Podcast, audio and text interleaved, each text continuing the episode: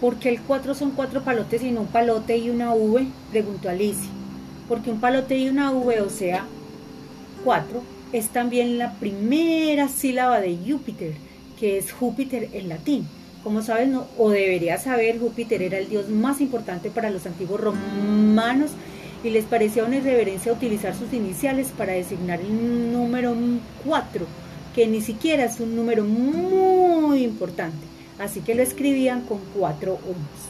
Únicamente en la Edad Media empezó a escribirse de la forma correcta, pero en los relojes se suele seguir la antigua costumbre romana, que se supone que esto es una clase de matemáticas, no de historia. Seguidme. La minovaca fue hacia una mesita baja, que era un pequeño arbusto de boj con la parte superior podada, formando una superficie plana y horizontal, sobre la que había un tablero cuadrado y blanco. Agitó el reloj sobre el tablero y los veinte unos cayeron sobre él formando un montoncito informe.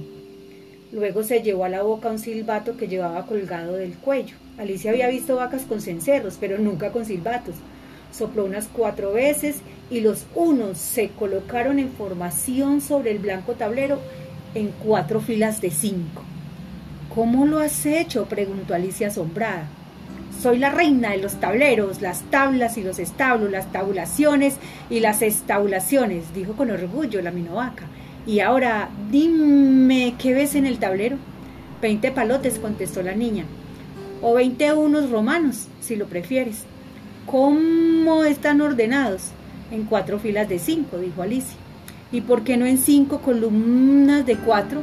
Es lo mismo, repuso la chica. Exacto, 4 veces 5 es lo mismo que 5 veces 4.